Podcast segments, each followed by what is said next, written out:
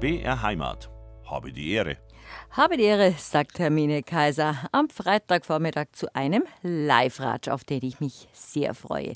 Erstens, dass Sie dabei sind, zweitens, dass wir live senden und drittens, dass live mein Gast bei sich vor seinem Computer sitzt und mir gleich zugeschaltet wird. Auf diesem Computer hat er wahrscheinlich sein wunderbares Buch geschrieben, das heißt Das Bier, das Leuchten und der Grant, Müncher Alltagsleben um 1900. Zum Grant könnte ich auch viel sagen, aber nicht in historischer Dimension.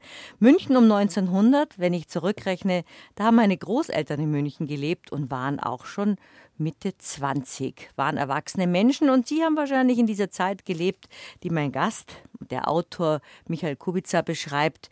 Die haben wahrscheinlich gewusst, wie München gerochen hat, wie die ersten Straßenbahnen unterwegs waren und der Cinematograph, wie die Leute waren, wie man dort gelebt hat, was die Brauwirtschaft bedeutet hat in dieser Stadt und wie schnell diese Stadt gewachsen ist und dass sie damals nicht sauber war, das erfahren wir durch, unseren, durch dieses Buch über unseren Autor auch noch. Auf jeden Fall wird es eine spannende Zeitreise, in der ich viel erfahren habe, als ich mich gestern Abend auf diese Zeitreise begeben habe und das Buch gelesen habe.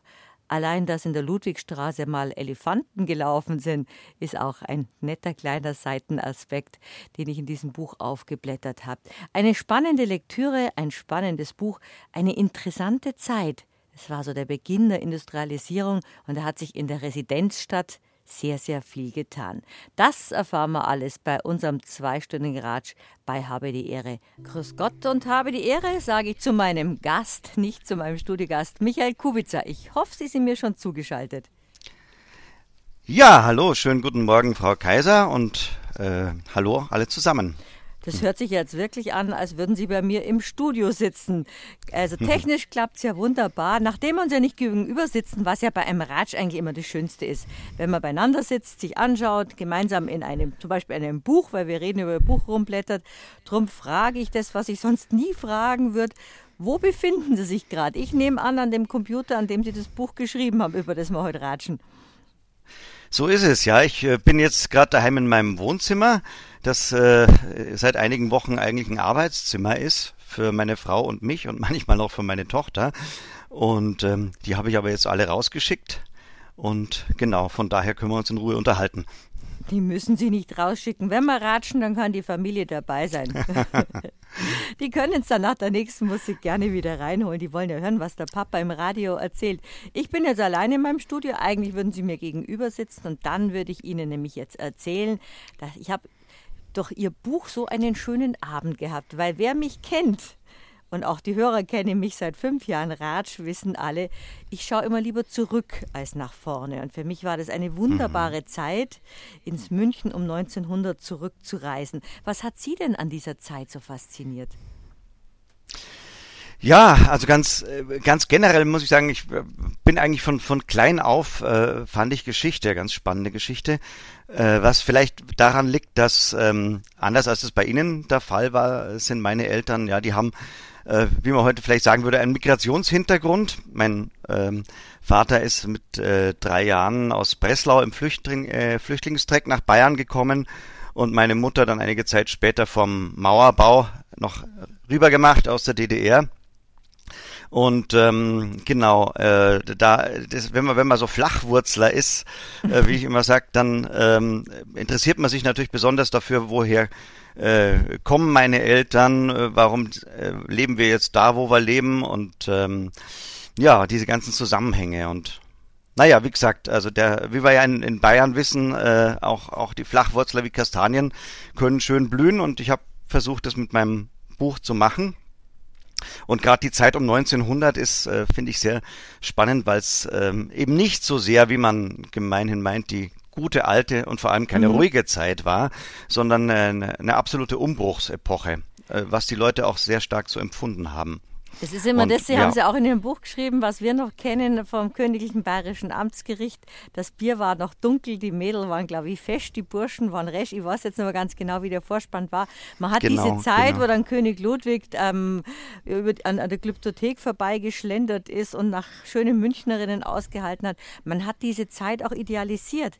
Aber es war gar nicht so eine gute Zeit. Es war eine harte, arbeitsreiche Zeit und teilweise von Krankheiten, von Schmutz und von, von Entbehrungen geprägt. Ja, genau. Vor allem war es eine Zeit fortwährender Umbrüche. Ähm, neue technische Entwicklungen, die viel Positives gebracht haben. Also wenn ich es mir aussuchen dürfte, würde ich lieber in München um 1900 als um 1850 leben, mhm. zumal 1854 ja auch die Cholera gewütet mhm. hat. Also da gibt es auch wieder Anknüpfungspunkte an die heutige Zeit. Ja. Ähm, aber es war äh, trotzdem, also äh, der Verkehr hat sich einfach äh, verändert. Es sind, äh, München ist unglaublich gewachsen. Ähm, um, um mal die Einwohnerzahlen zu nennen, das waren äh, an die an die 100.000 äh, 100.000 waren es noch so zur Mitte des 19. Jahrhunderts. Und dann, als der Prinzregent ähm, seine Regierung antritt, 1886, sind es 250.000 und ähm, bei Ausbruch des Ersten Weltkriegs schon äh, weit über 600.000. Das heißt also eine Versechsfachung in, in sechs Jahrzehnten. In so kurzer Und wenn man Zeit, sich, ja.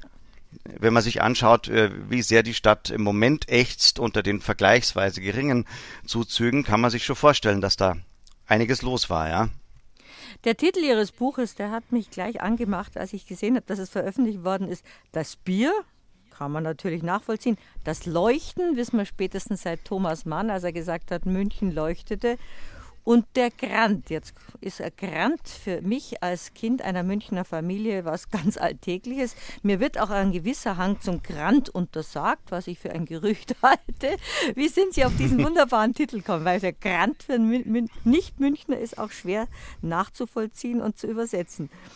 Das Bier, das Leuchten ja. und der Grant man, man, man könnte sagen, es ist ein bisschen, ein bisschen dialektisch angelegt. Also das Bier ist in München äh, die, die vielleicht wichtigste Voraussetzung für die beiden anderen Dinge, nämlich zum einen das Leuchten.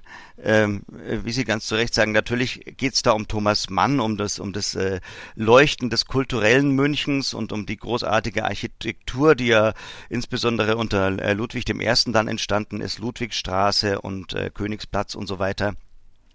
Und dann ist es aber auch dieses, dieses Leuchten im Gemüt. Und das empfinden die Münchner vor allem, wenn sie ins Glas reinschauen. Und äh, gleichzeitig sitzt in diesem Glas aber, und das ist die Dialektik, halt auch der Grant drin, ähm, der mitunter sehr, äh, sehr explosiv sein kann wo das dumpfe, das dumpfe Schmoren dann immer wieder ausbricht und das äh, sehen wir ja dann in den 20er Jahren, wohin das dann führt. Kennen Sie so einen richtigen Grant? Ah, freilich.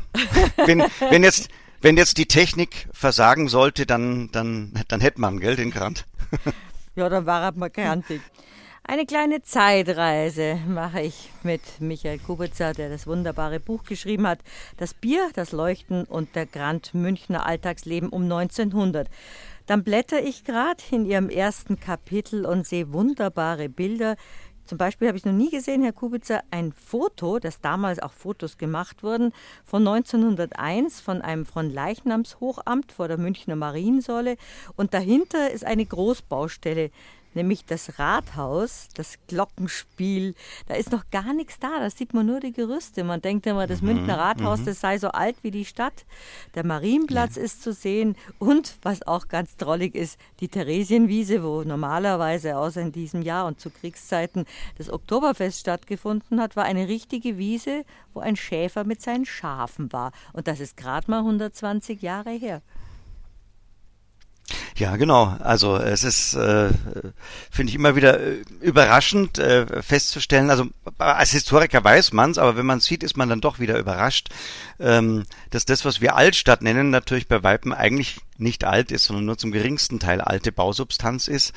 Ähm, was zum, zum einen natürlich äh, daran liegt, dass 1944, äh, 43 bis 45 so viel zerbombt worden ist. Mhm. Das war so in der in der Altstadt, Max vor Stadt, Bahnhofsgegend und so, waren das 60 bis 80 Prozent, die kaputt waren. Ähm, kann man sich ja so vorstellen, auch wenn vieles äh, originalgetreu wiederhergestellt worden ist, die Residenz, Hofbräuhaus und so weiter.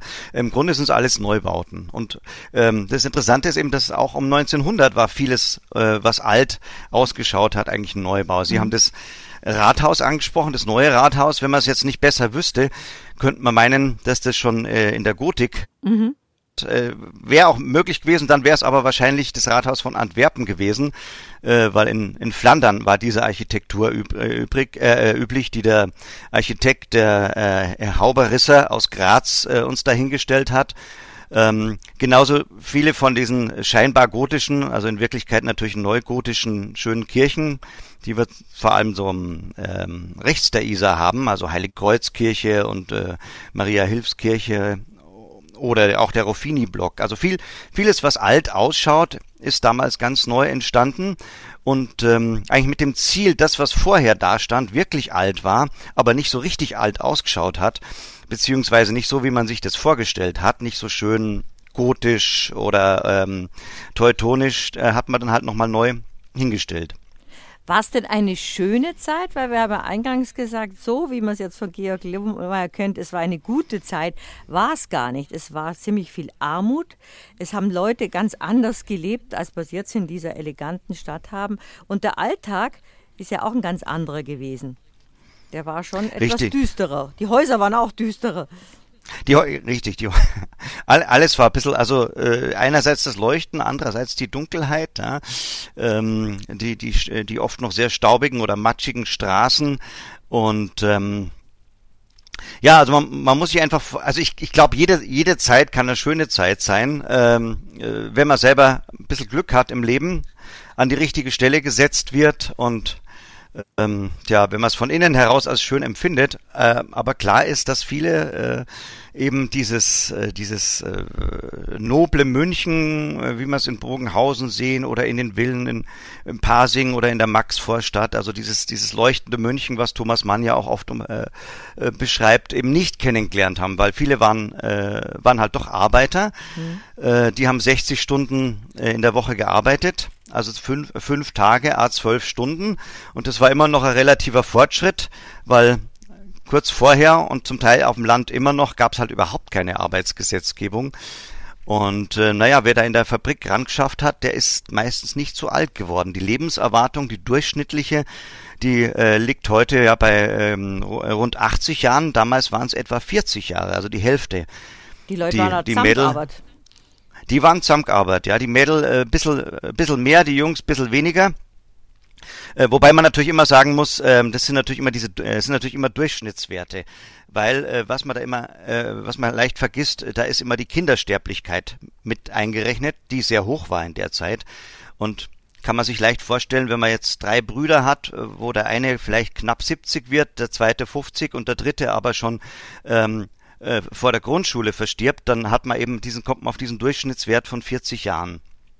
Zahlen sind ohnehin und. interessant, weil da, da kann man es kann auch besser ein, äh, einordnen. Jetzt von der Bevölkerung unabgesehen, so ganz normale Zahlen, die Sie in Ihrem Buch haben, dass 1901 zum Beispiel eine wachsende Zahl von Pferdefuhrwerken und Tramways, die hießen da gar nicht, gar, gar nicht Trambahn damals, mhm. gab und 38.000 Fahrräder und 94 Pkw. Das ist ja genau. das Straßenbild auch ein ganz anderes, als wir es uns überhaupt vorstellen können. Ja, ja, ja. Und das, das ist eben auch, also auch, äh, wenn man einfach nur auf die Straße schaut, ähm, äh, sieht man schon, dass, dass von ruhiger Zeit damals zumindest in München äh, nichts zu spüren war. Weil, äh, wie, eben wie man sich vorstellen kann, bei der steigenden, äh, massiv steigenden Einwohnerzahl, äh, die Stadt ist halt nicht im gleichen Maße mitgewachsen. Man hat draußen angebaut, man hat drinnen auch immer wieder mal was abgerissen, um ein bisschen Platz zu schaffen. Mhm. Äh, aber trotzdem war das ein furchtbares Gedrängel auf den Straßen. Ähm, so genau. schreiben Sie auch, das sollte eine Verbesserung der Vergangenheit werden. Also man hat wirklich aus, die, aus der Enge dieser Stadt in, in dem Tempo der Industrialisierung, so schnell, schnell alles machen, mehr arbeiten, mhm. schuften, äh, die Trambahnen einführen, die, einen Bahnhof bauen. Es ging ja alles schnell und das hat ja wirklich die, die Zukunft, die Gegenwart fast überrollt, weil in der Zeit hat sich ja extrem viel getan. Ja, ja, genau. Also auf den Straßen sieht man es eben äh, dadurch, dass, wie Sie gesagt haben, zu den, zu den klassischen Vehikeln, die man halt kennt, äh, die, die Bierkutschen und die Droschken und so weiter, kommt halt dann, äh, äh, kommen noch die, die Fahrräder dazu, kommt die Tram dazu, kommen die ersten Automobile dazu. Es gibt eigentlich noch keine Verkehrsregeln. Ähm, die gehen, kommen erst so nach 1900. Also das erste, äh, knapp nach 1900 wird das erste Verkehrsschild aufgestellt, halt vor dem Automobil. das würde dem Andi Scheuer heute auch immer noch gut gefallen, glaube ich. Und ähm, ja, man hat, das hat sich erstmal sortieren müssen und es war ein wahnsinniges Getöse, ähm, was die Leute auch so noch nicht gekannt haben, weil natürlich ähm, die Motoren gerattert haben und äh, man hat sich einfach durch Hupen verständigt, beziehungsweise durch Klingeln die Trambahnen, die permanent also dann äh, ihr, ihr Alarmzeichen gegeben haben, weil das einfach noch nicht so selbstverständlich war, dass jetzt gleich hinten eine Tram auftaucht. Und das hat dann auch viel zu bösem Blut geführt. Ja. Sie beschreiben ja auch, dass sich Städte damals ganz anders angehört haben als zum Beispiel 50 Jahre davor oder 50 Jahre danach. Wie dürfte sich München um 1900 angehört haben? Genau, also in München ist es halt zum einen äh, dieser, dieser massiv wachsende Verkehrslärm, der dann auch ähm, dadurch anders klingt, dass man muss sich vorstellen, in München waren, äh, wenn man mal so auf, auf kurz nach 1800 geht, da waren die die innersten Straßen war mit Isarkieseln gepflastert, da ist man dann glaube ich rumklatscht wie auf, auf, auf, auf hohen Eiern oder so, eher unangenehm, ähm, also so Katzenkopfpflasterartig.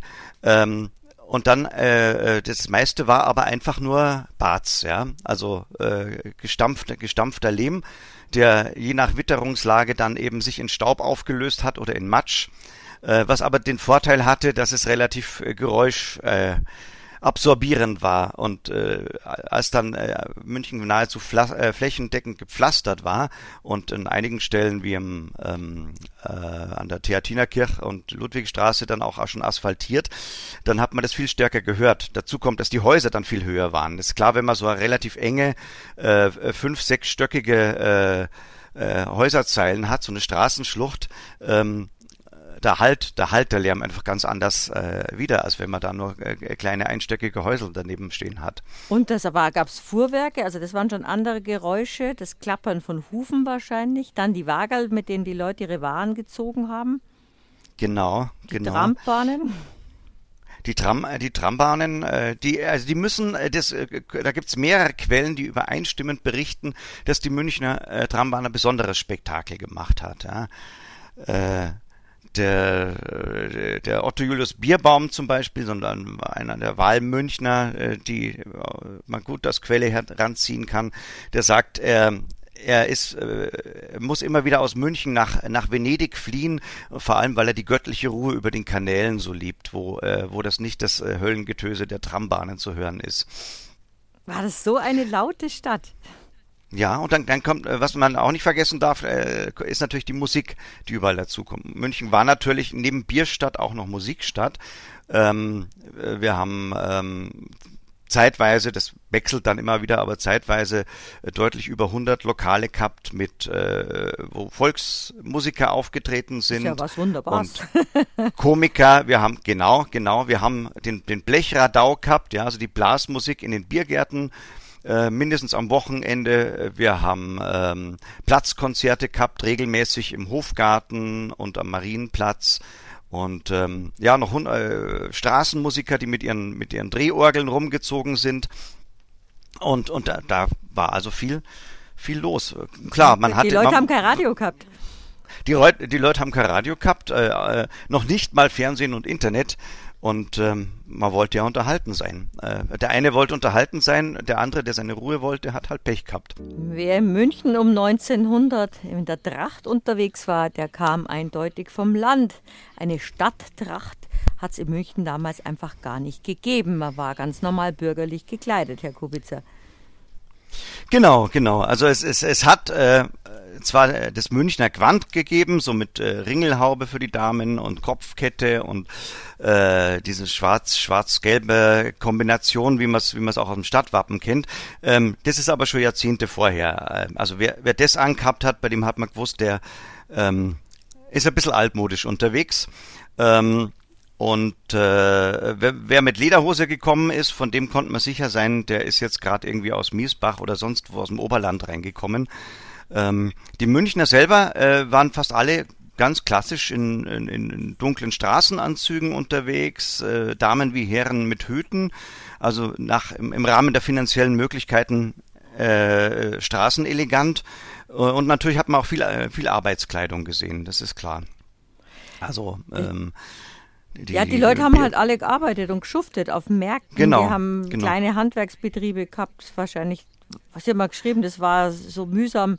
Oder ein, ein Autor hat es geschrieben, den mhm. sie zitieren, dass es nur so kleine Läden gab, die ganz dunkel waren und nicht ausgeleuchtet, irgendwelche kleine, kleine Lader, wie es es heute natürlich gar nicht mehr gibt. Das Genau. Stadtbild war ein komplett anderes. Es war ein Gewusel, ein lautes, aber ein dunkles. Im 20. im 20. Jahrhundert äh, hat man das alles versucht, äh, so schön äh, auseinander zu dividieren, also die Bereiche Wohnen, Arbeiten, Freizeit, Verkehr und so weiter. Ähm, das hat man im 19. Jahrhundert äh, so noch nicht gehabt. Ja. Unten, unten waren die kleinen Läden, hinten dran äh, oder daneben waren die Werkstätten, oben drüber äh, haben die, denn die Ladenbesitzer oder Handwerker gewohnt. Und da war eben Leben und Arbeiten war in eins, ja. Die, die Erker hat man unter anderem in den, also in den Häusern, die Erker hat man unter anderem äh, deswegen gehabt, weil die äh, Frauen da äh, schön sitzen konnten und Handarbeitsarbeiten machen und gleichzeitig ihre Kinder anschauen, die auf der Straße gespielt haben. Und ähm, ja, also damals war, ich sage immer, die, die Straße hat ja so einen schönen Doppelsinn, nämlich gleichzeitig äh, wo und wohin zu sein. Und das hat sich äh, in den letzten Jahrzehnten massiv in Richtung auf das Wohin verschoben. Und das Wo, also das Dasein, das Leben auf der Straße, der Ratsch am Stadtbrunnen und ähnliches, ähm, das hat sich halt drastisch reduziert. Was man in Zeiten, müssen. ja, was man in Zeiten wie diesen wieder beobachten kann, dass es wieder diesen Ratsch am Fenster gibt, den es seit den 50er Jahren eigentlich nicht mehr gibt, dass sich jemand aus dem Fenster rauslehnt und mit den Leuten auf der Straße ratscht, weil man ja jetzt ja Ganz- Distanz halten muss und trotzdem Nähe sucht und Nachbarn miteinander wieder über, über die Straße hinweg reden oder aus dem Fenster rausschauen und der Ratschall halten. Hat Ja. sich im Ge- Moment Geht ja jetzt in der Altstadt nimmer, weil da wohnt ja auch fast niemand mehr, der sich aus dem Fenster lehnen könnte und ratschen. Gell? Wie war es damals? Da, haben die das Leute sind auch ja, da das sind gewohnt. ja jetzt die großen Ketten. Eben, da haben die Leute auch da gewohnt, wo sie gearbeitet haben in der Innenstadt. Genau, das, wobei sich das jetzt gerade eben in, in der Zeit, über die ich berichte, dann äh, stark verschiebt, weil die Innenstadt halt immer mehr Geschäftszentrum geworden ist. Also der Begriff City, Citybildung, der ist damals schon gebräuchlich. Und ähm, ja, die Leute werden verdrängt an den, an den Stadtrand. Und ich habe ich hab gerade übrigens noch äh, ein bisschen geblättert und eine schöne Quelle gefunden, wo ein Autor vom Münchner Ratschkattel, das war so eine, ähm, ja, so ein, ein Münchner Wochenblattel äh, von zweifelhaftem Ruf, ähm, der sich eben mokiert äh, darüber, dass es so eng zugeht auf den Straßen und der sagt, man fühlt sich wie, der ist in der Duldstraße unterwegs, also da beim, ähm, beim Jakobsplatz ums Eck und der sagt, er fühlt sich wie Pappendeckel an die Wand gedrückt, zwischen Millikübeln und Tragkörben hineingezwängt auf dem schlüpfrigen, kaum hosenträgerbreiten Trottoir, wo er beim Durchdrücken alle Rockknöpfe eingebüßt hätte. Weil es so voll war. Und für die Nicht-Münchner, die jetzt vielleicht manche Plätze kennen oder auch nicht kennen, das war ja damals, wenn man vom Land in die Stadt reingekommen ist, um zu handeln, um was zu erwerben, um was zu erledigen. Und das war dann, glaube ich, schon ein, ein großer Schock, in dieser, in dieser Lebendigkeit anzukommen. In dem, wie wir es gerade genannt haben, in dem Gewusel. Genau, genau. Ich habe als, Flach, als Flachwurzler habe viel mit den, mit den Münchnern äh, um 1900 gemeinsam. Ähm, noch ein paar Jahrzehnte davor war fast jeder, der in München gelebt hat, eben auch ein sogenannter waschechter Münchner, also wo auch die Eltern schon in München gelebt haben. Ähm, das traf dann nur noch auf äh, äh, ein Drittel der Bevölkerung zu. Die kamen alle von irgendwoher, sehr oft vom Land, aus den ärmeren Regionen, also äh, sei es jetzt aus dem, aus dem Oberland, aus, aus Niederbayern, der Oberpfalz, äh, aus der Rhön, also überall da, ähm, wo es wo es mit äh, wo wo es nicht so viele Arbeitsplätze gegeben hat. Und diese nach München und haben dann waren einerseits fasziniert von der großen Stadt, haben andererseits aber eben auch dörfliche Verhaltensweisen in die Stadt mit reingebracht, was vielleicht ein Grund ist, weil es zum Beispiel äh, eine, in München eine viel aktivere Volkssängerszene gegeben hat und überhaupt Remi Demi im Wirtshaus als äh, in, ein, in anderen Städten, ja, weil man das, das hat man einfach, was man aus der Dorfwirtschaft gekannt hat, das hat man halt mitgebracht und entweder selbst zum Besten gegeben oder man wollte es da halt wieder wieder haben, wieder hören. Wobei man ja auch ins Wirtshaus gehen musste, weil es daheim relativ beengt war. Es hat ja nur ein elitärer Teil der Münchner in großen, lichtdurchfluteten Wohnungen gelebt. Die meisten waren schon ziemlich in kleinen, in kleinen Wohnungen, in dunklen Wohnungen, haben sie teilweise trocken wohnen müssen, was man auch aus Berlin um 1900 rum kennt. Genau. Was ich auch interessant fand, wie viele Fotos sie einbringen konnten mit Alltagsgeschichten, nicht nur mit den schönen Gebäuden, unter anderem eins meiner Lieblingsfotos, die Gaslaternenanzünder vor, vor der Oper in München. Das vergisst man mhm. auch. Mir hat mein alter Herr erzählt, das wissen Sie gar nicht, Fräulein, früher war das Licht ja grün weil wir Gaslicht gehabt haben, nicht so hell, wie es jetzt ist. Man vergisst Richtig. ja auch, was die, was die Alltagssituation war. Und das, da haben Sie wirklich mit Ihrem Buch eine ganz große Tür geöffnet, dass man sich da hineinbegibt in diese Welt. Genau. Man muss sich ja vorstellen, wenn es hell gewesen ist in München und lange war es da eher dunkel, ähm, dann hat es auch immer gemüffelt. Nämlich erst äh, nach, nach Talg, die ersten, die erste Straßenbeleuchtung im frühen 18. Jahrhundert, äh, späten 17.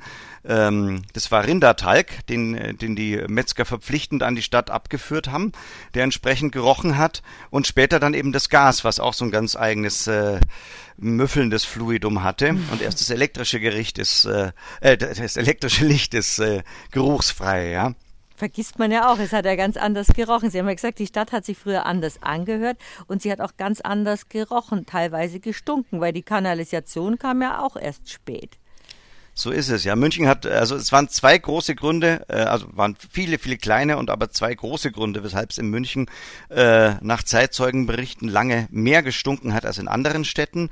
Äh, zum einen eben durch den, äh, durch den massiven äh, äh, Straßenverkehr, äh, die Emissionen, das waren halt damals Pferdeäpfel. Und die Münchner Straßenreinigung war ziemlich berüchtigt. Die gab es zwar offiziell seit 1821, ähm, hat aber offensichtlich wenig gearbeitet. Also es gibt äh, Berichte, die also, äh, dass man also oft über, über Misthaufen gestolpert ist. Und wenn man vor allem im Sommer rausgegangen ist, äh, von einem, äh, einem, einem kotigen Staubnebel umweht wurde und das Ganze dann an den Schuhen auch wieder in die Wohnung geschleppt hat. Das, das zweite ist, ähm, es sind die vielen Stadtbäche. Es hat enorm viele Stadtbäche gegeben, mhm. 300, äh, ich glaube, wenn ich es richtig im Kopf habe, 300 Kilometer Stadtbäche.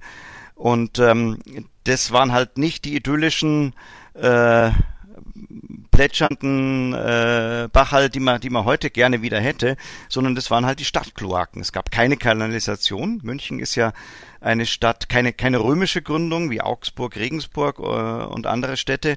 Ähm, und deswegen hatte sie nicht mal eine notdürftige Kanalisation. Also alles, was da an Abfall äh, angefallen ist in München. Der ganze, naja, Sie, Sie wissen ja, was man kann man kann sich vorstellen, was ohne was ohne Wassertoiletten so alles anfällt. Ich möchte das ist in den Stadtbächen gelandet. Wir spielen noch eine Und, Musik. Ja, genau. Sagen Sie ruhig, Sie wollten noch was sagen. Genau, die die ähm, da muss man wissen, dass äh, dass erst ähm, äh, in den 1870er Jahren gab es auch erst den städtischen Schlachthof. Vorher haben ähm, äh, Dutzende von Metzgern selber geschlachtet und die Überreste sind dann auch wiederum in die Stadtbäche äh, geflossen. Und naja, da kann man, kann man sich vorstellen, wie das insbesondere an heißen Sommertagen so äh, sich angefühlt hat für die Nase. Ja, kreislig es wahrscheinlich. Es hat, es, es hat, man hat damals gesagt, einige Münchner Stadtviertel wären nur mit einer ge äh, gehörigen Portion Schmei, also mit Schnupftabak zu ertragen. Ah, daher ist es mit dem Schmei gekommen. Jetzt wissen wir es. Statt Mundschutz hat man sich einen Schmei in Nase Genau. Damit es nicht so stinkt. Aus alten Spielfilmen, so alt sind die gar nicht, kennt man sie noch, die klassischen, jetzt sagt man Mülltonnen, damals hießen sie Aschentonnen, so kubusförmige, blecherne Aschentonnen. Und das ist auch ein Teil der bayerischen Geschichte, wie uns Michael Kubitzer gleich erklären kann. Und was ist ein Harritschwagen? Genau, genau. Also wenn wir da anknüpfen an äh, unser Gespräch vor der Musik. Ähm, die, die Gründe, weshalb es in München äh, um 1900 viel besser riecht als noch 50 Jahre vorher, eben zum einen ähm, sind die ganzen Stadtbäche äh, also alle nicht, aber sehr viele sind zugeschüttet worden oder ähm, überwölbt als Straßen genutzt worden. Ähm, zum Zweiten gab es dann eben Kanalisation, das haben wir dem Pettenkofer zu verdanken, auch eine interessante Geschichte. Ähm, und äh, es ist viel Industrie rausgezogen und ganz wichtig, 1891 wird die städtische Müllabfuhr eingeführt. Und das heißt, jeder, der seinen Müll bisher äh, sonst wo ähm, hingeschafft hat, der war jetzt verpflichtet, den in einer Mülltonne ähm, aufzubewahren, solange bis die Müllabfuhr kommt und die hatte eben diese Harritschwagen, also ein sehr, ein sehr rätselhafter Begriff, selbst für Münchner. Mhm. Ähm, es ist einfach nur eine Verballhornung vom englischen Carriage, also Kutsche. und entwickelt hat das Ganze der Schmiedemeister Fischer aus Giesing. Die Dinger haben ausgeschaut ungefähr, also relativ ähnlich wie, wie, wie man heute so Altglascontainer kennt. Also so Metallbehälter, fahrbar, die ähm, mehrere Öffnungen hatten und da haben, hat man dann halt eben seine Mülltonnen reinleeren können, die ab 1898 dann auch genormt waren. Und ähm, da, da sieht man eben wie an vielen Punkten, dass München in dieser Zeit, in diesen Jahrzehnten vor oder um 1800, äh, 1900 einen enormen Entwicklungssprung durchmacht. Äh, vorher, wie gesagt, ähm, der Müll einfach auf der Straße, jetzt nicht nur grün, äh, pünktlich abgeholt, sondern auch sauber sortiert. Und zwar von der Hausmüllverwertung München GmbH in Puchheim. Und das war eine ganz moderne Institution nach Chicagoer Vorbild, die ähm, äh, alles, äh, die im, im Grunde in München und generell für Bayern die das Recycling eingeführt hat. Alles Verwertbare wie Metall, Papier und auch Knochen ist dann entweder weiterverkauft worden oder in den eigenen Betrieben ähm, weiterverwertet. Also Düngefabrik, Leimsiederei und so weiter. Das heißt, in München hat's dann nicht mehr gerochen oder, oder weniger gerochen, in Puchheim dafür umso mehr. Aber das war den Münchnern wurscht. Das ist ja das Prinzip, wie es heute noch oft auf der Welt funktioniert. Aber immerhin hat es eine, eine genau. Müllabfuhr gegeben, dann wurde die Stadt etwas weniger schmuddelig. Dieses Foto von dem Haritschwagen hat mich dann äh, sehr begeistert, weil, was wir gerade gesagt haben, die Recherche zu ihrem Buch war ja sicher auch sehr aufwendig, auf solche Fotos überhaupt zu kommen, dass man so Alltagssituationen wieder gespiegelt bekommt. Genau, genau, weil, weil wie es in München äh, in der Altstadt gerochen hat, das findet man halt nicht in der Wikipedia oder auch nicht in klassischen Quellen. Ähm, also äh, generell muss ich sagen, ich habe hab relativ viel verschiedene ähm, Quellen benutzt. Das war vielleicht auch das Interessante. Jetzt neben den, den klassischen äh, statistischen Sachen, äh, dann eben auch viel, viel Zeitungen, viel Tagebücher, Briefwechsel von Münchnern äh, oder Lebenserinnerungen. Und dann waren eben auch die Fotos eine ganz wichtige Quelle. Und das macht in München auch durchaus Sinn, weil, was heute auch gar nicht mehr so bekannt ist, München da auch war durchaus seiner Zeit da voraus des Wissens, wo zum Beispiel das erste, äh, wahrscheinlich erste in Deutschland äh, hergestellte Foto entstanden ist. Hm, ich gehe jetzt davon aus, wenn Sie ein Buch über München geschrieben haben, in München. Wenn, wenn, ich, wenn ich jetzt sagen würde, in Darmstadt, dann wäre das eine Enttäuschung. Gell? Ja. Na, es ist tatsächlich, tatsächlich in München, die Frauenkirche. Und zwar haben das die Herren Kobell und Steinheil, die ja auch beide Straßen inzwischen haben in München, äh, mit einer Lochkamera aufgenommen. Ende der 30, 1830er äh, Jahre schon. Und äh, auch einer der ersten Filme, die in Deutschland entstanden sind, äh, stammt aus der Münchner Altstadt, nämlich eine Wachparade auf dem Marienplatz. Und in München ist also von von Anfang an viel fotografiert worden. Es hat viel viel Fotopioniere gegeben und äh, interessierte Amateure. Ähm, der Knackpunkt ist aber, ähm, bis in die 1870er, 80er Jahre hinein war das einfach furchtbar teuer. Man hat da äh, komplizierte Konstruktionen gehabt mit Glasplatten und Salzpapier. Man musste alles zehn Minuten belichten. Ähm, also es hat, es hätte sich nicht gelohnt, Familienfotos zu machen. Ähm, man hat dann erst die ersten Fotos, die entstanden sind, waren einfach so die teuren Monumente oder die ganz wichtigen Staatsereignisse. Und äh, das ist aber immer billiger geworden und auch die Belichtungszeit äh, ist immer kürzer geworden. Aber und immerhin hat man so Straßenszenen auch eingefangen, wie eben das, die Blumenfrau in Schwabing. Genau. Und jetzt, jetzt werden, werden sich vielleicht, wenn man das so anschaut, das Stadtarchiv hat zum Beispiel viele Bilder auch online äh, gestellt. Da kann man also auch einen ganzen Nachmittag verbringen. Ist etwas unhandlich, sich da durchzuscrollen, aber es ist äh, ein, ein, ein toller Archivschatz. Ähm, und da sieht man die ersten Fotos, da ist kein Mensch auf der Straße. Da steht vielleicht mal eine Kutsche rum und sonst niemand. Da denkt man sich, war München damals eine Geisterstadt, unbewohnt. Nein, das ist eine, ich sag mal, eine, eine, eine umgekehrte Fata Morgana. Man hat nichts gesehen, wo was war, weil eben zehn Minuten belichtet wurde. Und alle, die da auf der Straße rumgerannt sind, sind dann schlicht und vom Licht verschluckt worden. Und erst als die Belichtungszeit also kürzer weg, wurde. Gar nicht wegretuschiert, sondern die hat die Technik einfach wumm weggebeamt. Ganz genau. Die hat die, die hat die Technik weggebeamt. Und es war den Fotografen auch recht, weil man, man wollte ja jetzt nicht den, äh, nicht den Hans Meyer mit, äh, mit seiner Leberkisssemmel äh, auf dem Bild haben, äh, sondern meinetwegen die Residenz, ja. Ähm, und ähm, spä später waren die Leute auf einmal drauf und später hat man sich dann äh, dafür interessiert. Ja. Es gibt da mehrere ähm, Fotografen, Pettendorfer zum Beispiel und andere, ähm, die sich dann ganz gezielt fürs Alltagsleben interessiert haben, die auch mal raus sind äh, aus den Prachtbauten in die in die Glasscherbenviertel, die das Idyll in der Au und in Heidhausen und Giesing abgebildet haben. Und das ist, da ist eben unheimlich viel erhalten in München. Unter anderem deswegen, weil der Karl Valentin ein großer Fotosammler war. Mhm. Und dessen Sammlung ist äh, heute auch äh, Teil des Stadtarchivs. Und da sind unglaublich viele Schätze zu sehen. Und wenn man da so ein äh, paar, äh, etliche hundert Bilder sich angeschaut hat, dann bekommt man so allmählich einen Eindruck, wie es zugegangen ist auf der Straße. Genau fünf Minuten vor elf ist es. Um elf kommen unsere Nachrichten. Aber vorher frage ich noch Michael Kubica, wie hat man denn die Uhrzeit ich schaue es mir jetzt auf meinem Display an und im Studio hängt noch eine Uhr. Also ich kann überall die Uhrzeit ablesen. Aber wir haben denn früher gewusst in München, wo man doch zu seinem Arbeitsplatz musste oder verabredet war, wie spät es ist? Nur von den Kirchturmuhren? Ja, in der Tat. Also in München haben die, die wenigsten Leute, ja gut, äh, einige Bürger haben sich natürlich schon eine Taschenuhr leisten können, die aber dann auch meistens äh, gerade stehen geblieben war, wenn man sie gebraucht hat. Äh, ansonsten hat man auf die Kirchturmuhren geschaut. Zum Beispiel die vom, besonders interessant sind ja die vom alten Väter, weil da nämlich gleich acht Uhren drauf sind. Und da gibt's ja den schönen Spruch vom Karl Valentin, das wären acht Uhren, damit zweimal vier Münchner von vier Seiten gleichzeitig doppelt draufschauen können. Mein Lieblingsphilosoph. meiner, meiner auch. Und ähm, in, in, in München, äh, also das Lustige war, dass die Uhren teilweise, die waren ja unabhängig voneinander geschaltet. Ähm, das heißt, man hat dann oft äh, von der Ostseite her äh, andere Zeit gehabt als von der Westseite, musste sich dann selber irgendwie seinen privaten Mittelwert äh, zusammenstellen. Mein Bayern gehen die und Uhren halt andersrum. in, in Bayern gehen die, gehen die Uhren anders und das ist ja, äh, also das hat ja bis 1892 hat das ja gestimmt, weil nämlich in allen, ähm, nicht nur europäischen, sondern auch an, in allen deutschen Staaten äh, haben die Uhren, äh, sind die Uhren ein bisschen anders geschaltet gewesen. Ja?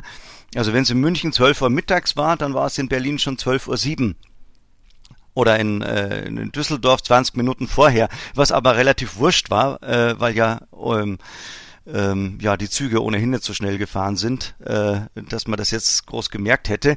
Und irgendwann äh, im Zuge der äh, deutschen Einigung hat man ist es dann zum Problem geworden und ähm, 92 hat man dann also äh, europaweit und insbesondere eben auch in Deutschland das Ganze vereinheitlicht. Und da hat äh, dann wiederum der, der Steinheil, der schon erwähnt ist, äh, einen Münchner Beitrag gemacht. Der hat nämlich schon 1839 mit einer Normaluhr experimentiert. Ähm, äh, also eine sozusagen eine Uhr mit angeschlossenen Nebenuhren, die dann alle gleich gehen, die Sekundäruhren, die dann elektrisch gekoppelt sind. Und das war damals natürlich schon ziemlich sensationell, hat sich auch erstmal noch nicht durchgesetzt. Aber in der Tat, dass in Bayern die Uhren anders gehen, das, ähm, das war eine Binsenweisheit, weil die überall anders gegangen sind um München 1900, damals die Residenzstadt. Das war einfach die Stort und die Leute, die da gewohnt haben, waren die Storderer. Und ganz wichtig, München war damals die globale Bierhauptstadt mit dem weltweit höchsten bekannten Bierkonsum oder ist es heute noch. Die Brauwirtschaft war sozusagen die Wirtschafts Wirtschaftslokomotive und die Kellnerinnen in München, die sind und waren ein ganz wichtiger Bestandteil dieser Stadt. Es gab sogar einen Kellnerinnenverein vor 120 Jahren. Über München und das Alltagsleben damals, über die Zeit, die doch keine so gute alte war, ratschen wir heute live mit Michael Kubica, der dieses Buch verfasst und geschrieben hat, mit fantastischen Fotos und interessanten Bildern. Das Bier, das Leuchten und der Grand Münchner Alltagsleben um 1900 erschienen im Alitera Verlag. Sonst tratsche ich mit meinen Gästen einfach während der Nachrichten und der Musik weiter. Jetzt habe ich über eine Kommandotaste mit meinem Gast gesprochen und er hat den sehnsuchtsvollen Satz gesagt, jetzt reden wir aber über das Bier. Und das machen wir jetzt, Michael Kubica. Wie könnte man denn ein Münchenbuch schreiben ohne Bier? So ist es, ja. Ich hab, wir, wir haben ja vorhin schon ein bisschen über äh, die verschiedenen äh, Klischees äh, der guten alten Zeit gesprochen und manche muss man vom Kopf auf die Beine stellen. Und äh, was das Bier angeht, ist es aber kein Klischee, sondern eben tatsächlich Realität. Wenn, wenn Sie mich fragen, haben die Münchner damals wirklich so viel getrunken, äh, wie man sich das vorstellt, dann muss ich sagen, nein, die haben noch mehr getrunken. Ja, es gab auch nichts anderes zu trinken. Das, Leid, also das Wasser aus dem Bechen hätten sie ja nicht trinken können, haben wir in der letzten Stunde festgestellt. Das ist ja das, viel, viel zu dreckert. Das ist richtig, genau. Also wir haben äh, speziell eben in der in, in der Zeit, so in den in den Jahrzehnten vor 1900, ähm, haben wir einen ähm, pro Kopf Bierumsatz im Jahr von 500 Litern. Jetzt nur zum Vergleich: Im Moment sind es ungefähr 100 Liter. Und damals waren es aber noch, äh, wurde in die Statistik jeder Münchner einberechnet, also vom Säugling bis zum Kreis. Effektiv sind es dann also vielleicht noch ein bisschen mehr gewesen. Und das hatte aber eben durchaus seinen guten Grund. Lange Jahre, weil einfach die Wasserqualität so schlecht war. Mhm. Oft waren die kleinen äh, Trinkwasserbrunnen, ähm, die waren halt äh, un unmittelbar neben den Aborten und dann kann man sich vorstellen, dass da vieles verkeimt war. Und es war also für eine, sagen wir mal, für eine Münchner Mutter im Jahr 1850 war es, konnte es durchaus rational sein zu sagen, mein Baby kriegt kein Wasser, das kriegt, ähm, oder mein, mein Kleinkind, sondern das kriegt Bier. Das Problem ist nur, das hat sich dann in München auch erhalten, als die Wasserversorgung hervorragend war. Ja. Nach den 1880er Jahren hatte München das beste Trinkwasser in, in einer deutschen Großstadt und trotzdem ähm, hat das dem Bierkonsum kaum Abbruch getan. Wie erklären Sie sich das?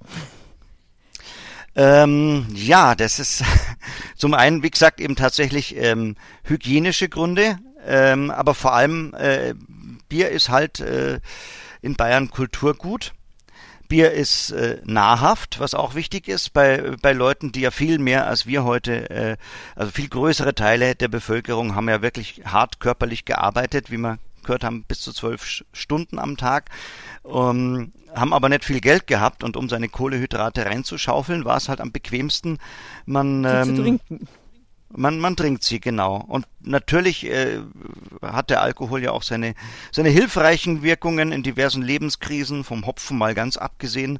Und der Preis des Münchner Biers war halt immer relativ konstant, äh, weil der vom Magistrat mehr oder weniger einvernehmlich mit den Brauereien festgelegt wurde. Also das war verlässliche Größe. Brotpreise und anderes hat stärker geschwankt. In Ihrem Buch steht ja, eine Berufszählung im Jahr 1907 ergibt, dass keine andere Branche so viele Menschen beschäftigt wie die Brauindustrie.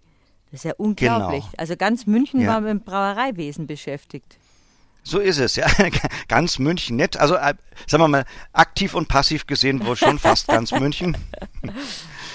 Und ähm, genau, also wenn man sich die drei, die Top drei Wirtschaftssektoren anschaut, also das, was jetzt heute vielleicht äh, äh, Automobilbau, Banken, Versicherungen und so weiter sind, das war eben damals an Stelle eins äh, das Brauwesen.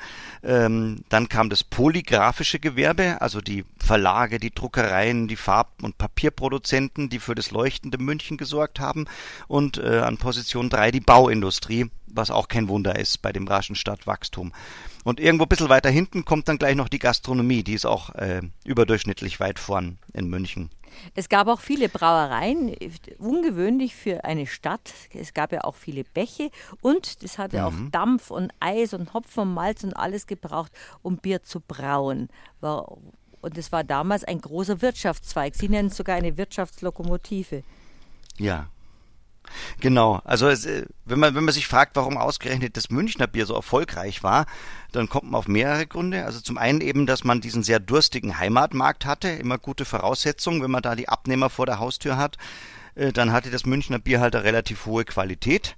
Das Reinheitsgebot war damals zwar noch nicht so ein Marketinginstrument wie heute, ähm, aber Qualität war eben ganz ordentlich.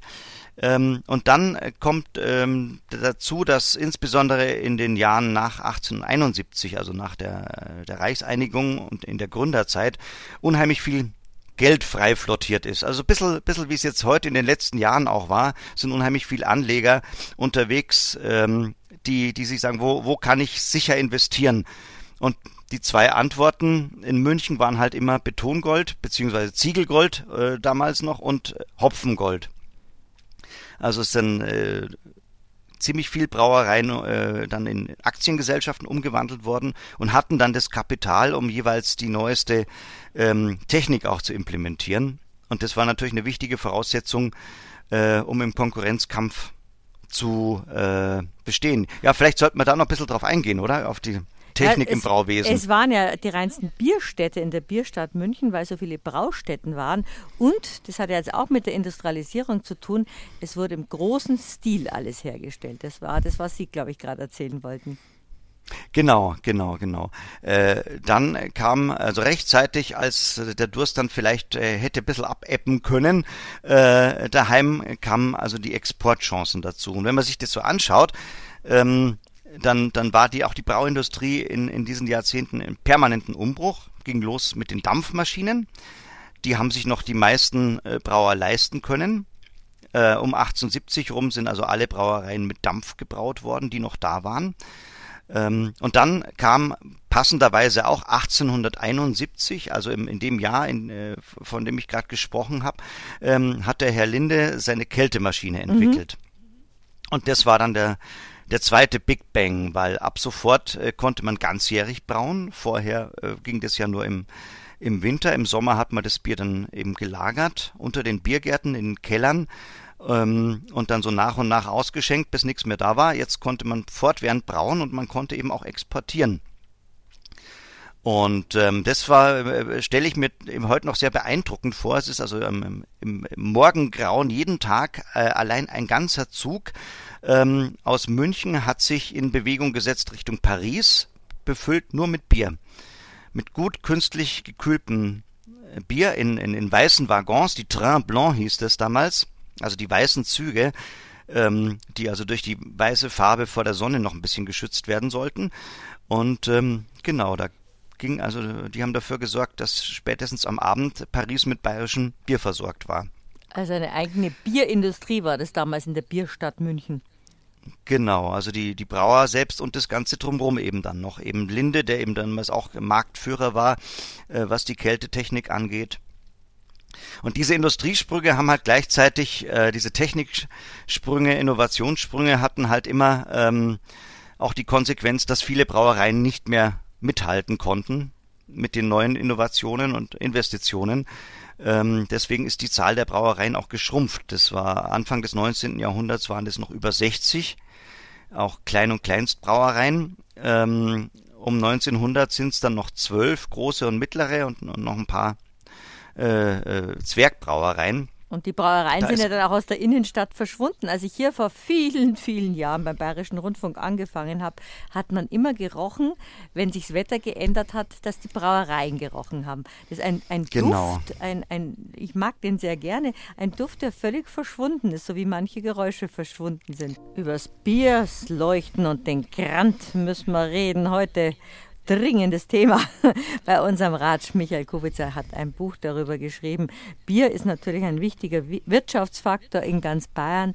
Und wenn Sie so erzählen, wie es um die Jahrhundertwende, also vor der anderen Jahrhundertwende, wie es um 1900 rum war zur Prinzregentenzeit, heute auch unvorstellbar. Unsere Papas haben das wahrscheinlich nur erlebt, dass Kinder auch zum Bierholen geschickt worden sind und ein bisschen am am Schaum rumzuzelt und es dann den Vätern gebracht haben.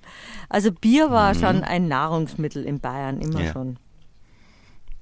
Genau, ja, das äh, in der in der Tat, also das war äh, ein, ein, ein, klei ein kleiner Teil äh, äh, der Ursachen dafür, warum man in München damals so eine geringe Lebenserwartung gehabt hat, war sicherlich auch der Alkoholkonsum. Ähm, und eben das zum Beispiel gab es damals Empfehlungen für, äh, für stillende Mütter, möglichst viel Bier zu trinken, äh, weil das halt die Milchproduktion angeregt hat durch das Östro Östrogen. Und ähm, da haben es halt viele übertrieben. Und dann äh, mussten die städtischen Gesundheitsbehörden irgendwann einschreiten und sagen, also ein Liter am Tag reicht, ihr müsst nicht drei oder vier Liter saufen. Ja. Heute auch nur noch schwer vorstellbar. Aber wo es ein Bier gibt, gibt es auch Wirtshäuser. Aber Sie, halt, Sie haben ja noch gerade gesagt, es gibt noch eine ganz spannende, fast Spionagegeschichte zum Thema Bier. ja, genau, ja. Ja, man muss sich vorstellen, in dieser Phase der Industrialisierung, da war Deutschland so ein bisschen das, was heute vielleicht China ist, nämlich die, die aufgeholt haben, um dann überholen zu können. Und ähm, das ist unter anderem, also natürlich einerseits einem großen Erfindungsreichtum geschuldet, aber eben auch sehr stark, ähm, man hat sich das abgeschaut bei denen, die ähm, ein Münchner Brauer, der sich's leisten konnte, der ist äh, durch Europa gereist, vor allem nach Großbritannien und hat sich angeschaut, was die Brauer da alles vielleicht besser machen.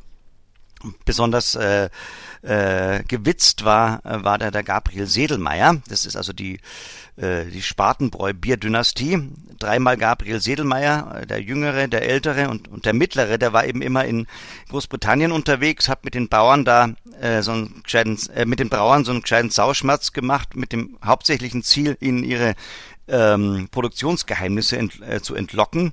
Und wenn er dann mal in eine Fabrik rein durfte, dann hatte der extra einen ähm, Spazierstock, einen präparierten, wo unten so ein kleines äh, Reservoir war, so eine Art Reagenzglas. Und mit Ventil konnte er sich dann so ein bisschen ähm, aus den Maische- und Sudtöpfen so ein bisschen Sud abzapfen. Und das hat er dann daheim genau analysiert.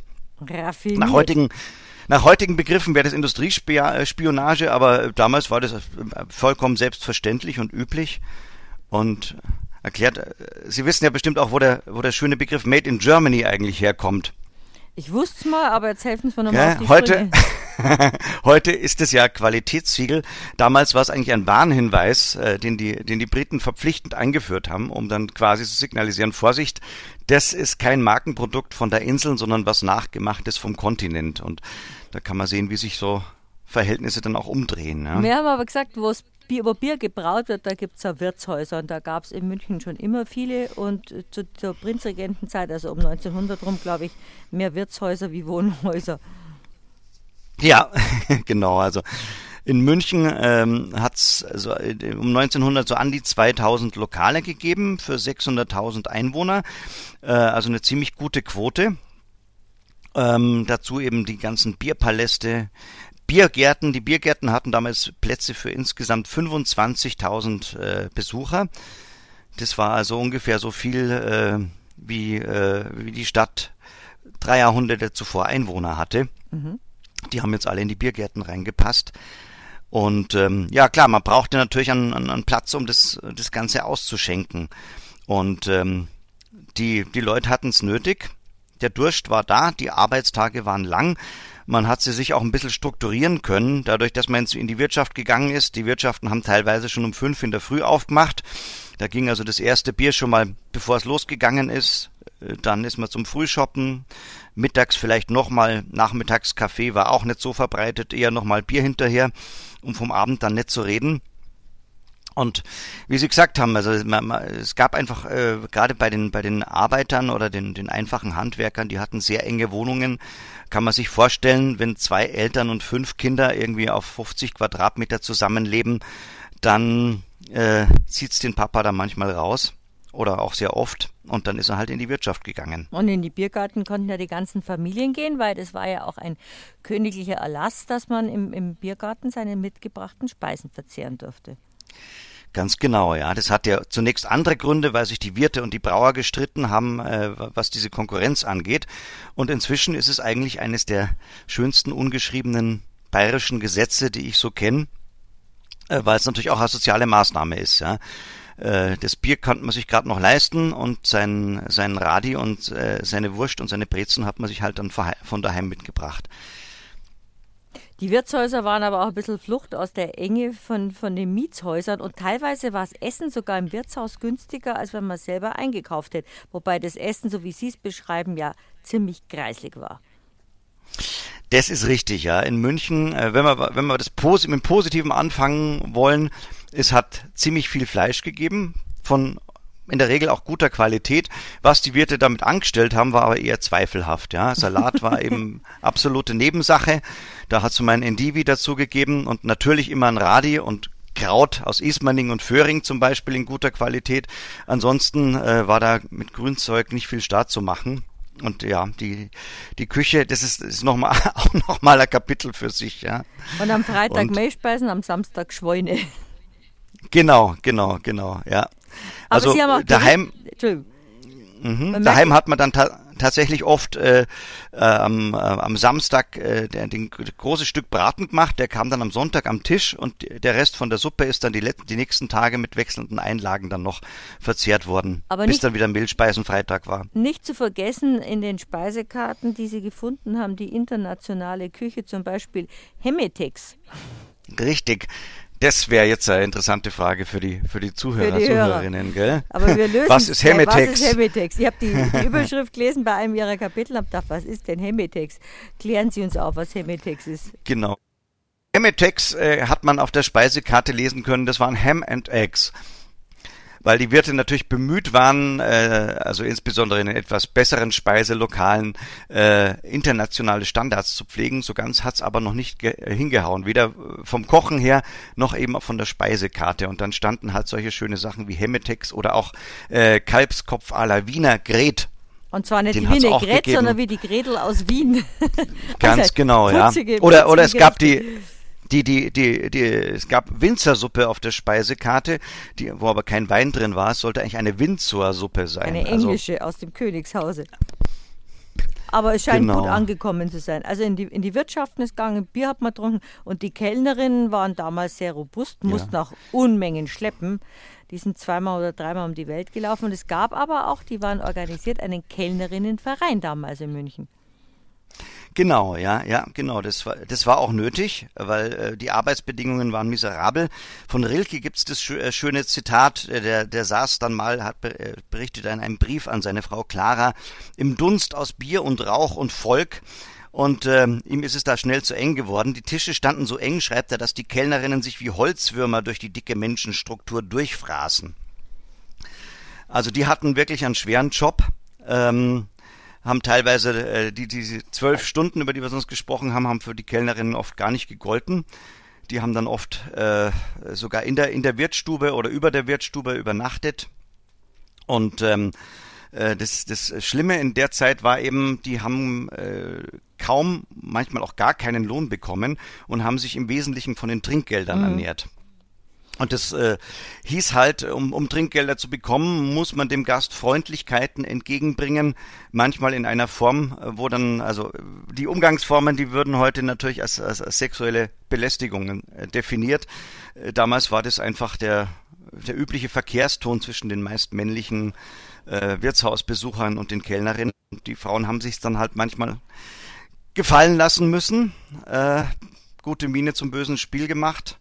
Ähm, und wenn sie dann manchmal resolut geworden sind, ist es kein Wunder. Also das Da kam dann der äh, Grant. Münchner Kellnerin gerne also ein bisschen, da kam dann der Grant, dass die manchmal als resolut und grantig gelten, das hat sozusagen auch seine historischen Gründe. Man musste sich halt dann der Saufnasen dann auch erwehren.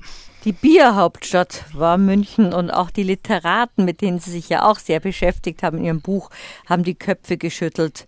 Wobei allerdings Ludwig Stoib gesagt hat, wenn Sie in München gut essen gehen wollen, dann fahren Sie nach Augsburg. Also so legendär war die Wirtshauskultur zwar schon, aber das Essen nicht in Bayern, in München. So ist es, ja, ja. Es war eine, enorm ausdifferenzierte Wirtschaftskultur, mehr, mehr als man sich das heute vorstellt. Also man hat durchaus ins türkisch-arabische Café gehen können. Es gab schon die Osteria Bavaria mit, mit italienischer Küche, viel Französisch und so. Aber das ist natürlich, es gab sehr, sehr äh, noble Etablissements, wie das Café Luitpold zum Beispiel, was eigentlich kein gar kein Café war, sondern ein ganzes, äh, ein ganzer Vergnügungsapparat mit Billardsälen, äh, Palmengarten, 200 internationalen Salons. Zeitungen, richtig Palmengarten, Salon, äh, Ping, Ping-Pong für die Damen, äh, also tolle Schick, Geschichten, aber ja. die musste man sich leisten können und in der in der äh, normalen Bierwirtschaft fürs gemeine Volk ist es halt weniger vornehm zugegangen ist, sowohl was die Sitten angeht als auch was die Küche betrifft. Aber äh, Kaffeehäuser waren ja nicht so populär wie in Wien, darum gab es einfach noch mehr die Wirtshäuser. Aber ich fand auch interessant, dass sich so viel getan hat in dieser Stadt. Dass zum Beispiel der erste beleuchtete Bahnhof Deutschlands da war. Oder dass es so eine, Art U-Bahn gegeben hat. Von hier gegenüber beim Bayerischen Rund Rundfunk war das Verkehrsministerium. Da hat es eine Untergrundbahn gegeben zum Bahnhof, eben zu diesem ersten beleuchteten Bahnhof Deutschland. Was wir in der ersten Stunde gesagt haben, es war ein reges Treiben in dieser Stadt. Aber es kamen immer mehr Leute, also wurde die Mietsituation immer komplizierter. Ja, genau. Also äh, eben der ein Grund, weshalb äh, man so viel in die Wirtschaft gegangen ist, weil man es daheim nicht ausgehalten hat, weil es einfach zu zu eng war. Und ähm, da gab es gerade in München sehr spezielle ähm, Wohnverhältnisse, zum Beispiel in, ähm, in Giesing, Heidhausen und in der Au die ähm, sogenannten Herbergen. Das war, äh, also von der rechtlich gesehen war es ungefähr so wie heute Eigentumswohnungen. Ähm, also man, äh, es hat nicht das ganze Haus einem Vermieter gehört, ähm, sondern äh, es waren Stockwerke oder einzelne Zimmer. Äh, haben eben verschiedenen Besitzern gehört, sind dann oft noch untervermietet worden. Und ähm, das ist teilweise sehr idyllisch. Äh, jeder hat da seinen, äh, seinen eigenen Eingang gehabt, ja, über die umlaufenden Balkone, auch im ersten Stock. Und ähm, da, da hing dann die Wäsche raus und ähm, ja, aber äh, das Idyllische, die, die Kehrseite war halt, dass es zum Beispiel selten unterkellert war. Es war einfach nur gestampfter Lehmboden. Da ist die Feuchtigkeit hochgekrochen, Schimmel bis unters Dach. Ja, äh, äh, Außentoiletten, äh, ein ein, ein, ein Brunnen für mehrere Herbergshäuseln und so. Also man, ähm, so schön die heute ausschauen, man hätte damals sicher nicht drin wohnen wollen. Aber es haben ja alle so gelebt. Also ich weiß es ja auch noch von den alten Häusern, dass einfach eine Etagentoilette gegeben hat und man ist ins Tröpfelbad gegangen, um sich zu duschen oder zu waschen. Das hat sich ja dann auch noch lange gehalten, weil die Altbauten ja ewig nicht saniert worden sind. Aber es gab ja damals auch schon die Kluft zwischen äh, kleinem Leben und großem Leben, also diese herrschaftlichen Villen, von denen Sie ja. gesprochen haben, mit elf Zimmern, die man kaum vermieten konnte. Und dann hat man zu genau. zehnt in zwei Zimmern gelebt auf 40 Quadratmeter. Richtig, das war also eine enorme äh, soziale Kluft, die halt auch wirklich den, den Grant befördert hat, weil man halt dann doch gesehen hat, dass es da Leute gibt, die äh, ähm, ja, die unter, unter Stuckdecken wohnen, äh, die schon Fahrstühle haben, äh, die Garagen fürs eigene Auto besitzen und man selber hat halt seine drei Zimmer gehabt, die vielleicht kaum heizbar waren und ähm, äh, drei, drei, vier Kinder in, in, in einem Zimmer und so weiter. Und daneben musste die Frau dann noch Heimarbeit leisten. Ähm, das waren, äh, also die Verhältnisse waren einfach extrem unterschiedlich. Ja? Also es, äh, als, als Großbürger ließ es sich in München sehr gut leben. Als, das ist ja was Arbeiter, Thomas Mann leicht sagen konnte. München leuchtete, während man als Tagelöhner, was Sie gerade sagen, oder als Waschermadel harte Arbeit leisten musste. Und genau, man äh, da dem, dem, dem Münchner Leuchten vom Thomas Grant würde der Bert Brecht jetzt entgegenhalten, man sieht nur die im Lichte, die im Schatten sieht man nicht. Ne? Mhm. Drum spielen wir jetzt die Waschermadelpolka und danach reden wir nochmal über den Grant. Ja. Sollen wir, soll man vielleicht, äh, soll man vielleicht äh, noch ein kleines Ratespiel machen, während die Musik läuft? Nämlich drei Münchner Plätze bzw. Örtlichkeiten sind nach bedeutenden Wirten benannt, was es auch nicht in jeder Stadt gibt. Und äh, vielleicht fällt dem einen oder anderen Münchner ein, wer das sein könnte. Oder auch Nicht-Münchner, die in, die, in, in der Innenstadt unterwegs wären oder sich vielleicht sogar ihr Buch schon gelesen genau, haben. Genau, Gut, also eine Minute 42 dauert unsere Polka. Danach lösen wir das Rätsel nach welchen Münchner Wirten sind Plätze in München benannt. So, jetzt haben wir hoffentlich des Rätsels Lösung. Michael Kubica, genau. Pizza, was sind die drei Plätze, die nach Münchner Wirten benannt worden sind? Genau, also der erste ist natürlich der Stachus, der ja offiziell Karlsplatz heißt, nach dem Kurfürsten Karl Theodor, der den Stachus überhaupt erst zum Platz gemacht hat, machen hat lassen. Ähm, und äh, woher dieser rätselhafte Name kommt, man ist sich nicht ganz sicher, aber ich sag mal zu 90 Prozent liegt's an äh, dem Eustachius Föderl. Der hatte nämlich einen großen Biergarten, ungefähr da, wo heute dieses große Kaufhaus steht. Und ähm, genau, der war ungemein populär bei den Münchnern. Und die zwei anderen, den Harras und den Flaucher. Ah. Den Robert Harras mit seiner, mit seiner, mit seinem großen äh, Kaffeelokal am Harras und ja, der Flaucher, der hat an der Isar Bier ausgeschenkt. Also das ist wieder typisch München, auch für Nicht-Münchner, die diese Plätze kennen. Der Stachus, der Harras und der Pflaucher waren eigentlich Münchner Wirte, nach denen indirekt oder direkt diese Plätze benannt worden sind. Ich habe, bevor ich unser Gespräch angekündigt habe, auch eine Passage noch erwähnt, die, die jetzt gar nicht so wichtig ist, aber wer es aufgelöst haben möchte, das sogar mal durch, an, auf, auf dem Weg von der Feldherrnhalle zum Siegestor auf der Ludwigstraße, der Prachtallee von Ludwig I. Elefanten in Panik ausgebrochen sind. Das war auch eine ungewöhnliche Geschichte. Das stimmt, ja, genau. Und zwar war das die, die Zentenarfeier, also die, die Geburtstagsfeier für Ludwig I. Ähm, 1788 geboren, 1888 hat man das dann nochmal äh, gefeiert, wie Münchner überhaupt.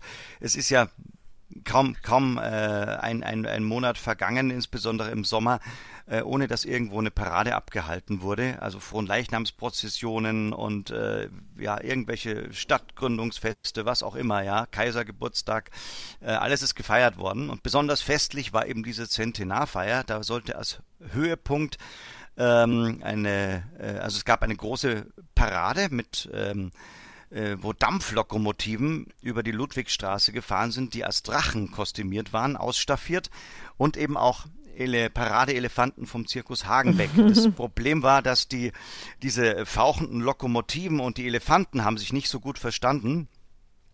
Und die Elefanten sind dann äh, in, in Panik geraten und äh, Stampede-mäßig über die Ludwigstraße und dabei sind dann tatsächlich auch mehrere Menschen niedergetrampelt worden.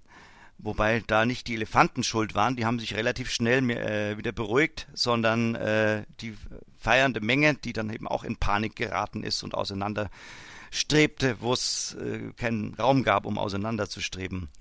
Also auf jeden Fall, es sind seltsame Dinge auch passiert in München. Wir haben gerade noch nette Post bekommen, wo uns ein Hörer sagt, er hört uns gerne zu und es sei ganz spannend. Aber wann denn die gute alte Zeit, die gute alte Zeit war, die Frage können wir, glaube ich, alle nicht beantworten. Die war auch eher philosophisch. Und der Einspruch, dass es sehr wohl in München eine Tracht gegeben hat, die Münchner Bürgertracht, das haben wir aber angesprochen, möchte ich unserem das Hörer haben wir sagen. Angesprochen. Das, das haben wir angesprochen, nämlich genau, schwarzer Rock, genau. das Münchner Gewand, Joppe, gelbe Weste, weißes weißes Hemd und ganz wichtig, das haben wir nicht angesprochen, ein Spazierstock, das Symbol des Bürgers. Und die Riegelhauben haben wir auch Richtig. angesprochen. Also in München war viel los, es hat sich viel getan um 1900, es waren große Gegensätze und trotzdem war es eine spannende Zeit, die dann durch die beiden Weltkriege unterbrochen worden ist. Da greifen wir doch die Frage unseres Hörers nochmal auf. Wann war denn eine gute alte Zeit? Die werden wir wahrscheinlich nie herausfinden. Ich finde es ein Ich, spannend. glaub, ich, ich denke mal, die gute alte Zeit ist immer die Zeit kurz bevor man selber geboren ist und äh, hat sehen können, wie es wirklich ist. Ja, also für mich zum Beispiel. ähm, ich hätte Lust natürlich ins 19. Jahrhundert, aber dann eben auch mal in die 1960er Jahre zurückzureisen und da über die Leopoldstraße zu flanieren. und Miniröcke anzuschauen. Aber, Ganz genau. aber die. Und Schallplatten zu kaufen. Ach ja, das habe ich noch erlebt, schauen Sie. Schallplatten kaufen war ganz normal, wie man da drin rumgestöbert hat. Die Zeit um die Prinzregentenzeit, denke ich jetzt auch viel. Meine Großeltern haben es erlebt, ihre, Großel ihre Urgroßeltern haben es vielleicht erlebt. Ob es eine gute alte Zeit war, weiß ich nicht. Aber eine schöne Zeitreise haben wir gemacht ins Münchner Alltagsleben um 1900. Das Bier, das Leuchten und der Grand heißt dieses beeindruckende Buch im Alitera Verlag, erschienen. Michael Kubitzer ist der Autor. Ich glaube, Sie haben sich lange damit beschäftigt, Herr Kubitzer. Das ist richtig. Und wir hätt, man hätte noch so viele Sachen erzählen können. Schade, dass die Zeit schon wieder um ist, aber wer will, kann es ja gerne nachlesen. Es war eine gute Zeit. Es war ein schöner Rat. Ich danke Ihnen sehr dafür und wünsche Ihnen ein schönes Wochenende. Danke, dass Sie sich die Zeit genommen haben. Ohne Normaluhr. Hat mich sehr gefreut, ja? Habe die Ehre. Wiederschauen zusammen, habe die Ehre.